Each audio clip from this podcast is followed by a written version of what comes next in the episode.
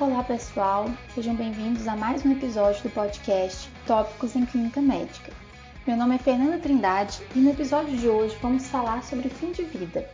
Como reconhecer que o paciente está entrando na fase final de sua vida? E como oferecer uma boa assistência a essas pessoas? Bom, sabe-se que com o avançar de uma doença, a disponibilidade e a eficácia das terapias modificadoras de doença vão reduzindo, enquanto a carga de sintomas vai aumentando. Assim, os pacientes que estão chegando ao fim de vida precisam de cuidados de alta qualidade que os ajudem a viver da melhor forma possível e com dignidade até a morte. Este é um dos principais objetivos dos cuidados paliativos. Existem diversas iniciativas ao redor do mundo com o intuito de promover melhorias na assistência desses pacientes. E, primeiramente, é preciso entender o que é fim de vida. O General Medical Council do Reino Unido, que é um órgão regulatório médico britânico, considera que uma pessoa está se aproximando do fim de vida quando é esperado que ela venha a falecer dentro dos próximos 12 meses.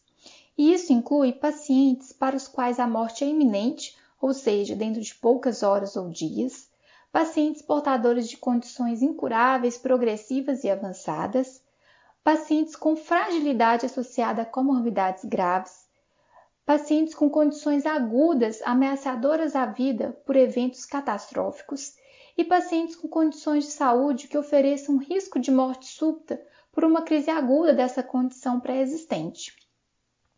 Uma diretriz de 2011 do NICE traz indicadores de qualidade dos cuidados de fim de vida, e o primeiro deles é a identificação desses pacientes.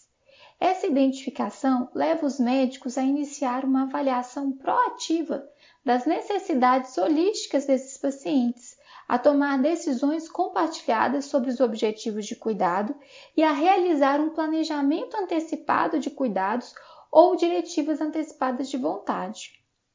No entanto, os pacientes são frequentemente identificados numa fase mais tardia de sua doença, o que impede uma assistência adequada. Tanto médicos generalistas quanto especialistas relatam dificuldades em reconhecer mais precocemente esse momento. Mas então, o que pode ser feito para melhorar esse reconhecimento? Bom, prognosticar é uma tarefa muito difícil, talvez a mais desafiadora da prática médica. Assim, ao invés de buscar estimativas precisas de quando o paciente irá morrer, é necessário ampliar o foco para identificar aqueles que estão em de piora clínica e de morte.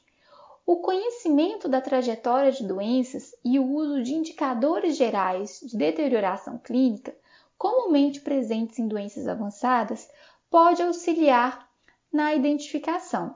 São eles: baixa performance e status, declínio funcional progressivo com grande dependência para cuidados, internações hospitalares não programadas de repetição, alta carga de sintomas da doença a despeito de uma terapia otimizada e perda de peso significativa não intencional nos últimos 3 a 6 meses. Além desses indicadores, existem algumas ferramentas de rastreio que podem ser úteis. A pergunta surpresa: você ficaria surpreso se esse paciente falecesse nos próximos 12 meses? É uma dessas ferramentas. Uma resposta negativa a essa pergunta ajuda a identificar os pacientes que estão se aproximando do fim de vida. Existem variações dessa pergunta no que diz respeito ao período de tempo avaliado, como, por exemplo, você ficaria surpreso se esse paciente falecesse nessa internação, ou se falecesse em três meses ou em uma semana? A acurácia desse instrumento é bem variável, indo de baixa a razoável, a depender da população analisada, e sendo um pouco melhor para pacientes oncológicos, onde chega a 79%. Vale ressaltar que o uso isolado da pergunta surpresa não é recomendável. Ela é geralmente utilizada como parte de uma avaliação prognóstica mais ampla, que inclui medidas gerais de performance status e carga da doença, além de indicadores específicos da doença. Esse é o caso, por exemplo, do GSF, Gold Standards Framework do Reino Unido, que desenvolveu o PIG, uma, um guia de identificação proativa. Esse guia engloba pergunta surpresa, indicadores gerais de declínio e indicadores específicos para doenças avançadas como câncer, falências orgânicas, demência e fragilidade. O instrumento pode ser aplicado por médicos e enfermeiros durante a internação de um paciente ou na atenção primária, como forma de rastreio dos pacientes que se aproximam do fim de vida e que se beneficiariam de uma abordagem de cuidados paliativos. O objetivo é melhor planejar os cuidados de forma a antecipar necessidades futuras, reduzir internações hospitalares no último ano de vida e conhecer as preferências dos pacientes, aumentando as chances de que eles vivam e morram da forma e no local que escolherem. A mensagem é identificar, avaliar e planejar.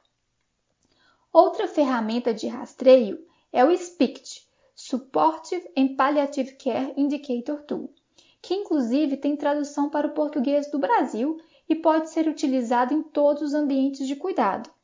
Este instrumento avalia indicadores gerais de declínio e indicadores clínicos específicos para uma ou mais doenças avançadas e incentiva que os médicos iniciem conversas com os pacientes e seus familiares sobre preferências por diferentes opções de tratamento e assistência.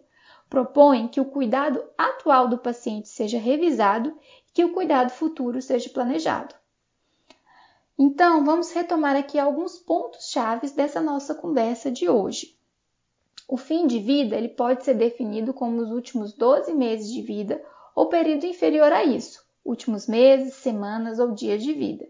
Esse período geralmente vem acompanhado de uma alta carga de sintomas e demandas.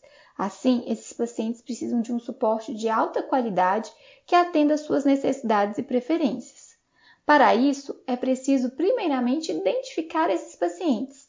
O conhecimento da trajetória das doenças, associado ao uso de ferramentas de rastreio, como a pergunta surpresa, o GSF-PIG ou o SPICT, auxiliam no reconhecimento dessa população e seu uso é incentivado em todos os ambientes de cuidado.